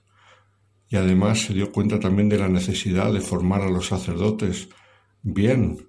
Claro, venía de una Francia en la cual los seminarios muchos no estaban formados, otros eran muy carentes. Estamos hablando de poco después del concilio de Trento y entonces él fundará una congregación masculina, los paules, para la formación de los sacerdotes y para la predicación de las misiones populares y por lo tanto evangelizar a la gente y luego por supuesto su gran obra por la que todos le recordamos, las hijas de la caridad, para vivir la caridad con los más necesitados y ellas están en el mundo entero, están en los cinco continentes con los más pobres, los más abandonados, las personas más en riesgo, etcétera. Pues la primera anécdota va sobre este gran santo Vicente de Paul y es la siguiente. Estando ya en París, cuando empezó por caminos de mayor virtud y de vida de caridad, entabló contacto epistolar con otro gran santo, San Francisco de Sales, que era obispo en una diócesis de Francia, y entonces empezaron a tratarse por carta. Y llegó un momento en el cual Francisco de Sales visitará París y fue el encuentro de estos dos futuros grandes santos, Vicente de Paul y Francisco de Sales, dos grandes, grandísimos de la historia de la espiritualidad, en este caso de la historia de la Iglesia francesa y también universal. Y entonces, del encuentro con San Francisco de Sales, San Vicente de Paul escribirá que le quedó muy impresa en sí la imagen de este hombre lleno de bondad. Y escribió así, diciendo, si en este hombre he encontrado tanta bondad, ¿cómo será la bondad de Dios? Y fijaos, aquí es la cosa curiosa que eh, San Francisco de Sales eh, llegó a ser un hombre muy dulce, muy bondadoso, pero no era así desde el principio, sino que de joven tenía un carácter muy duro, tiene un carácter endiablado. Sin embargo, a través de la oración, la vida espiritual y el esfuerzo ascético, San Francisco de Sales se convirtió en un hombre de una grandísima dulzura. De hecho, cuando se visita el palacio episcopal, mm, donde vivió durante tantos años San Francisco de Sales, y se visita su despacho, te enseñan cómo hay una silla mm, de estas mm, que tiene para apoyar los brazos, entonces donde se apoya las manos está todo desgastado. Y te explican que está todo desgastado porque él muchas veces para contener su carácter tan fuerte tenía que agarrarse a la silla para no soltar alguna cosa inconveniente y se agarraba y hacía esfuerzos y al final siempre respondía con dulzura. Pero repito, no era que le fuera fácil, sino todo lo contrario, que le era muy difícil. Sin embargo, consiguió hacerlo. Pues el encuentro de estos dos santos en París fue fructífero porque Francisco de Sales le pidió a Vicente de Paul que fuera el confesor de una gran mujer, Francisca de Chantal, la que después sería la fundadora de la visitación de las Salesas. Con lo cual aquí tenemos tres santos por las calles de París, unidos por la historia y sobre todo por el amor de Dios. Pues esta es la primera anécdota que me vino a la cabeza paseando por las calles de París y visitando la tumba de San Vicente de Paul. Pero vamos a otra anécdota posterior. Estamos dos siglos después, ya en el siglo XVIII, tirando para el siglo XIX. Y quiero hablar del fundador de las conferencias de San Vicente de Paul, el beato Federico Ozanam, beatificado por el Papa Juan Pablo II en la Jornada Mundial de la Juventud de París en 1997. ¿Quién era Federico Ozanam? Alguna vez le hemos recordado aquí. Pues fue un joven de provincia que vino a estudiar a París y en París dejó de practicar la fe porque el ambiente parisino de la universidad le hizo enfriarse. Y aquí entró en su vida un personaje importantísimo, un gran científico, el profesor Ampère. Ampère, que nos suena porque hay una medida de energía llamada el amperio, que lleva su nombre, fue un gran científico del siglo XIX en París, gran profesor de la Sorbona. Y entonces era tal su fama que aunque Federico Ozanam no estudiaba con él, sin embargo eh, le conocía por la fama y le conocía de verle en la universidad. Y entonces Federico, que solamente visitaba las iglesias por motivaciones culturales, ya que había dejado la práctica religiosa, un día visitando una iglesia, Saint Etienne du Mont, una iglesia muy bonita que está cerca de el Panteón de los Hombres Ilustres en París, pues vio en una capilla pequeña, oscura, en un altar de la Virgen, rezando alguien que él creyó que era una señora, una mujer mayor de las muchas que rezan, estaba arrodillada esa figura eh, en la oscuridad de una capilla. ¿Y cuál sería su sorpresa cuando se acercó y vio que quien estaba rezando en esa capilla era nada más y nada menos que el profesor Ampère, rezando el rosario arrodillado delante de un altar de la Virgen y del Santísimo. Esto le descolocó mucho porque claro que un científico rezase así con esa humildad arrodillado ante la Virgen, pues eh, a Federico Zanam, que se había sentido deslumbrado por el ambiente de la universidad, le descolocó y un día se acercó a él y le dijo, profesor, quería hablar con usted. Y el profesor le dijo, sí, ¿tienes alguna duda académica? dijo, no, quiero hablar de un tema personal. Y entonces le dijo, sí, por supuesto, vamos a hablar. Y le dijo Federico Zanan, joven estudiante, es que verá, me he quedado muy sorprendido porque le he visto rezando en una iglesia arrodillado ante la imagen de la Virgen y del Santísimo. Y, y, usted, científico tan grande y tan importante como es, pues no me lo esperaba. Y la respuesta del profesor Ampère fue la siguiente, es que verás, yo nunca soy tan grande como cuando me arrodillo delante de Dios. Aquí empezó una amistad que se convirtió en amistad espiritual que le hizo mucho bien a Federico Zanan para volver al Señor y para fundar las conferencias de San Vicente de Paul, precisamente siguiendo la obra caritativa de San Vicente de Paul dos siglos después, y además en ambiente laical. Y, para llegar a ser un gran santo, Federico Zan, gracias al ejemplo de este gran profesor y científico que se sentía pequeño ante el Señor y a la vez grande por poder alabar al Señor. Y por último, una tercera anécdota también de santos por las calles de París. La tercera anécdota es la siguiente. Ya nos vamos un siglo después, nos vamos a tiempos de San Juan Bosco.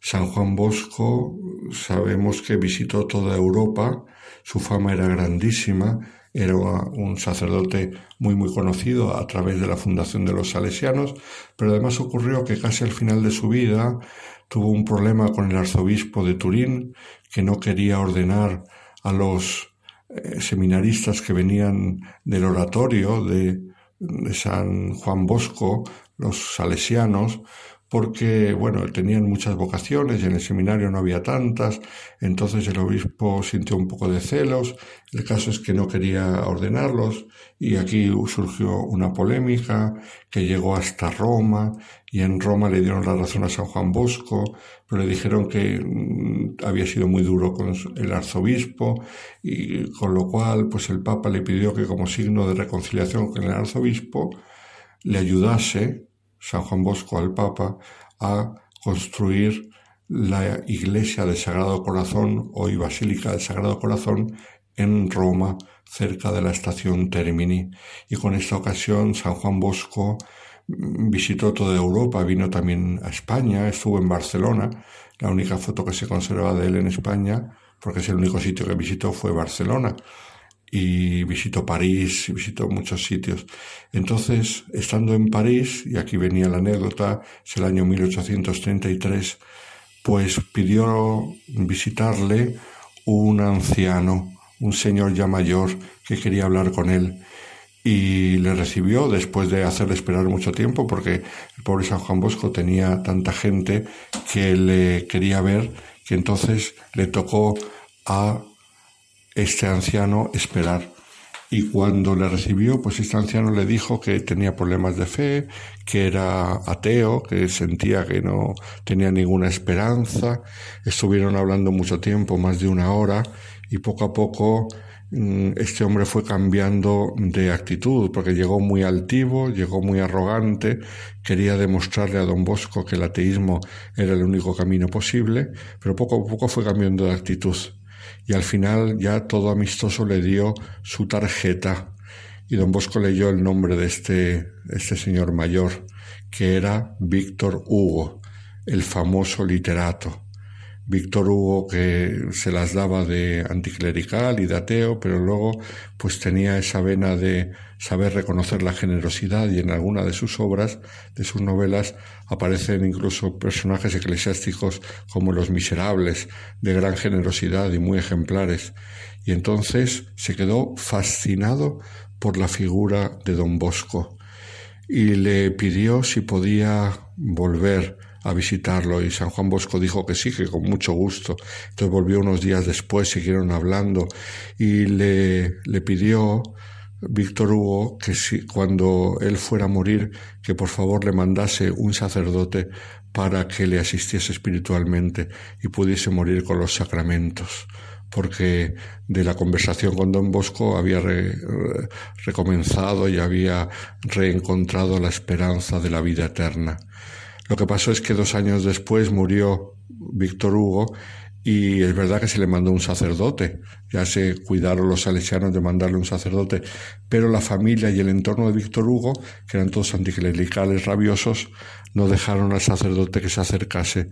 Y entonces murió Víctor Hugo sin auxilios espirituales pero no porque él no quisiera, sino porque los suyos no dejaron al sacerdote entrar en la habitación pues es hermoso como este hombre que había sido duro y de mentalidad muy anticlerical se conmovió ante la bondad de San Juan Bosco. Tres santos, tres anécdotas por las calles de París, una ciudad que parece muy descreída y a la vez hay mucha gente rezando en algunas iglesias, sobre todo Santuario de la Medalla Milagrosa, Santuario del Sagrado Corazón en Montmartre, etcétera pues ojalá estas anécdotas nos ayuden a nosotros a darnos cuenta cómo la santidad hace mucho bien. La santidad cambia a las personas, influye en la sociedad y hace que el mundo cada día sea mejor. Un saludo a todos los oyentes de Radio María. Buenas noches.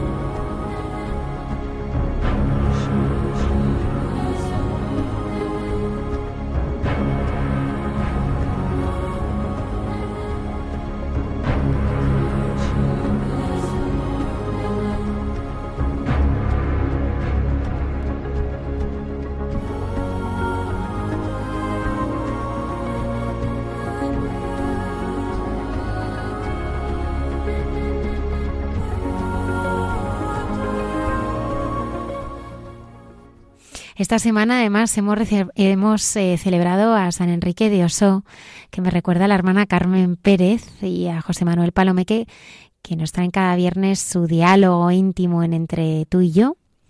Hoy hablando sobre el Señor como signo de contradicción. Sí, eh, algo que, que, se muestra ya en la presentación del Señor, ¿no? Cuando Simeón anuncia que va a ser bandera discutida, ¿no? Es decir, que ante, la, ante Cristo uno toma, tiene que tomar una decisión vital. Pero también nos van a hablar de una cosa muy curiosa, que es en esa eh, cuadriga, ¿no? como la de Benur, que, que, es nuestra vida, que va tirada para que sea una vida plena por cuatro caballos, ¿no?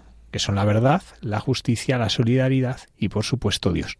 ¿No? Pues vamos a escuchar este diálogo precioso que cada noche tienen la Madre Carmen Pérez y José Manuel.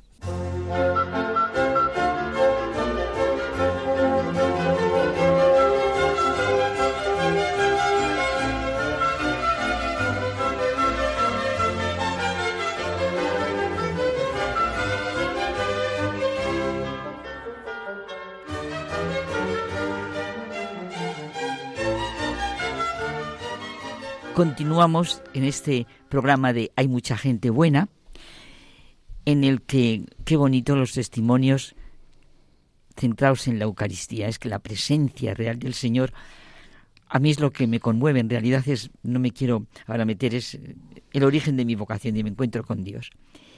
Y nosotros nos centramos en algo que también han comentado y se ha comentado. Signo de contradicción, no de rechazo. Es que va a ser la fiesta el domingo. Signo de contradicción es una afirmación que se refiere a personas, entidades que manifiestan bondad, verdad, vamos, santidad, y por eso mismo reciben una oposición extrema.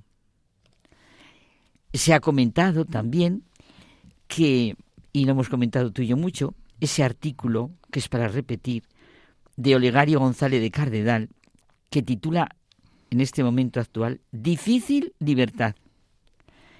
Y la libertad dice que es como el auriga, eso que ya han dicho, que subido en su cuadriga marcha hacia la meta, y cuatro son los caballos que tienen que tirar de nuestra vida para que el carro de la libertad avance. Veámoslo hoy. Verdad, y entonces lo comenta, justicia auténtica no puede darse, es precioso, ¿eh? no puede darse libertad sin verdad, mm. no puede darse sin justicia, sin lo que es la auténtica solidaridad. Y Dios, no es que sea el final, es la raíz de todo y el sentido de la trascendencia. Difícil libertad, ¿eh? porque esos cuatro caballos hoy son Están atacados de manera ni se pronuncia prostituido brutal absolutamente el signo de contradicción es este término que aparece en el Evangelio en San Lucas María y José cuando se cumplen los días de la purificación llevan a Jesús a presentarle al Señor como está escrito en la ley bueno recordamos el hecho perfectamente el padre y la madre están admirados de lo que dice el anciano Simeón y en un momento central de la narración estallan las proféticas palabras que están pasando ahora. Siempre. Este está puesto para caída y elevación de muchos en Israel y para ser signo de contradicción. la palabra contradicción la conocemos eh, bien, ¿no? Viene de, bueno, vamos a ver, la conocemos bien. Sí, sí. Pero eh, el origen, bueno, pues viene del latín, ¿no? Que son dos palabras, contra, dicere, hablar contra. Claro. Es, así. sí. Sí, sí, es que es precioso lo que dices. Precisamente Juan Pablo II escribió un libro con este título, Signo de contradicción, y en él dice que quizá signo de contradicción es una definición distintiva de Cristo y de su Iglesia, fíjate. Jesús es signo de contradicción para las personas que lo rechazan obstinadamente, pero para los que lo aceptan es su salvación. Jesucristo constantemente está hablando en ese sentido, yo soy la vid y vosotros los sarmientos el que está en mí y yo en él, ese pues dará mucho fruto. Pero si no, si no está conmigo, pues no da fruto. El que no estuviera será echado fuera. Es signo de contradicción Jesús, porque revela y nos revela lo que hay en cada corazón. Y es que es verdad que, claro, Jesús revela la verdad. Y claro, no es una verdad cómoda, es la verdad del, del hombre verdadero no la del hombre sin Dios. Es lo que dice Jesús. Solo la verdad os hará libres. Claro. Es que es verdad, solo la verdad. Y el Evangelio está marcado por la contradicción, claro. Suscita una auténtica sacudida y contradice nuestras posturas, las que no son verdaderas. La bondad suscita contradicción muchas veces y nos pone contra la pared. Nos pone ante la verdad. Y hay dos posturas. Verlo, abrir los ojos y rendirse a la verdad o ponerse en contra. Ahí está la división de la que habla Jesús. No he venido a traer la paz. Pero es verdad que es signo de contradicción porque es difícil. Claro, es una verdad, como decíamos antes, incómoda, eh, en la que el hombre se siente como sacado de su egoísmos. Claro ni más y de sus medidas y de sus posturas. Claro cuando cuando y de los que se llevan de lo que se está diciendo y hablando en el ambiente cuántas veces tengo que perdonar 70 veces 7. Claro, es que es, es, que es algo mm, difícil porque lo, lo que, el, instinto del hombre es la venganza, no el perdón. Ser signo de contradicción porque se pone frente a frente lo que pasa en nuestro momento, verdad y mentira, amor y odio, vida y muerte, alegría y tristeza, fariseísmo y autenticidad. El mensaje del cristianismo incomoda porque proclama y afirma grandes hechos y realidades. Signo de contradicción es proclamar la dignidad de todo hombre el respeto incondicional a la vida, la fuerza y riqueza de la familia, creer en la verdad, en el bien, en la belleza a la que estamos llamados. Estas verdades esenciales son realmente hoy objeto de un ataque brutal, feroz, por el mundo que denominamos correcto, que lo que pretende es realmente desvirtuar la esencia del hombre completamente y hacerle sentir como si fuese un dios. Tú puedes hacer todo lo que quieres y todas las leyes van, en torno a convertir al hombre en su propio dios. No se sabe, pero horrible. A las mentalidades consumistas, reduccionistas, materialistas, abortistas, hedonistas, molesta el Evangelio. Y no quieren ver que están equivocadas y que la felicidad no se obtiene, no se obtiene, no sé qué he dicho, por ese camino. Claro, hay valores, como es lo que estábamos diciendo, que son signo de contradicción. Fíjate la auténtica familia, fíjate la fidelidad, el sacrificio, el desprendimiento, la castidad, la vida sagrada de la vida, nada de abortos ni eutanasias. Bueno, y no digamos el sentido sagrado de la familia como célula de la sociedad. Es un hecho que los tiempos de crisis de celibato coinciden con los tiempos de crisis de matrimonio, de familia. Hmm. Pero fíjate que también es verdad que estos signos de contradicción no son nuevos. Desde el origen del cristianismo la profecía de Simeón está siempre viva, ¿no? Una prueba más de que, de que el Evangelio es palabra para hoy, para cada momento de la vida. ¿no? Entonces, esta contradicción la había entonces y la hay hoy. No nos sintamos tan pocos como, hoy mira nosotros ahora. No, es algo con lo que hay que vivir. Lo que estás diciendo, José Manuel, los cristianos desde siempre, siempre, estamos llamados a ser signos de contradicción en una sociedad que niega a Dios. Hmm. Pero también una cosa, ¿eh? Una cosa es que seamos signos de contradicción, pero que nunca seamos causa de rechazo, que es distinto. a veces ¿eh? el rechazo, Carmen, es involuntario. ¿eh? Sí, pero cuidado, es distinto, porque muchas veces el rechazo lo ocasiona el legalismo, un formalismo, una represión de lo genuinamente humano. Recordemos las palabras de Jesús, oye, que las más duras no fueron para ningún pecador, sino para los escribas y fariseos, que pagaban hasta el diezmo de la, menta, el anís y el comino, y dejaban lo más grave de la ley, la justicia, la misericordia, la lealtad. Claro, la sinceridad en el bien, la verdad en el bien, es la prueba de toque de nuestra vida. Al auténtico creyente no le basta el conformismo, y todas las barreras que puedan ponerse no sirven para salvaguardar con la prisa lo que farisaicamente se llama la pureza de la fe. Si la falta, si falta, no sé cómo decir, si falta verdad en el bien, el espíritu de Cristo, el dogma, se convierte en un mito y la Iglesia en un partido. No lo olvidemos, es importantísimo. Esto nos puede enseñar la diferencia que hay entre ser signo de contradicción y no de rechazo. Pero veo que me estás diciendo que, hay que hemos acabado. hay que irse. En esta época de post-verdad, es decir, de mentira, lo que tenemos que hacer es intentar, al menos, ser imagen de una verdad Exacto. Transmitida. Oye, y escuchar mucho la palabra de Dios, como se nos dice en el Evangelio, que eso nos ayudará muchísimo. Nos echan. Buenas Hasta noches. la semana que viene.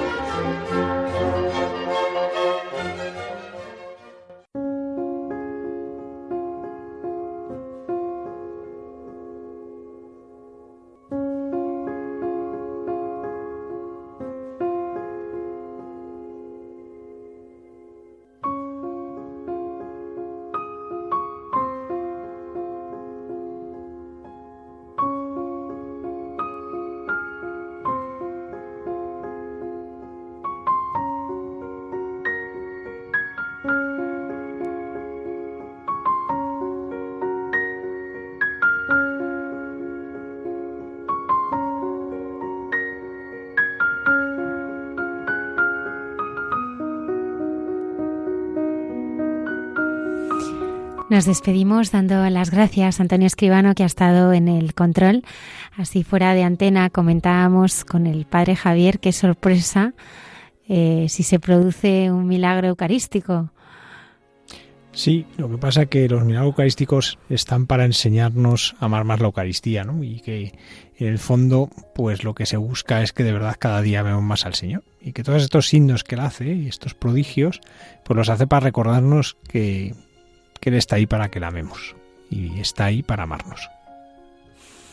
Damos gracias eh, también al Padre Alberto Rollo, al Padre Miguel Márquez, a nuestra invitada Olga y a todos los que nos habéis estado siguiendo esta noche en Hay mucha gente buena. Nosotros estaremos aquí puntuales a nuestra cita el próximo viernes en Hay mucha gente buena. Gracias por estar ahí.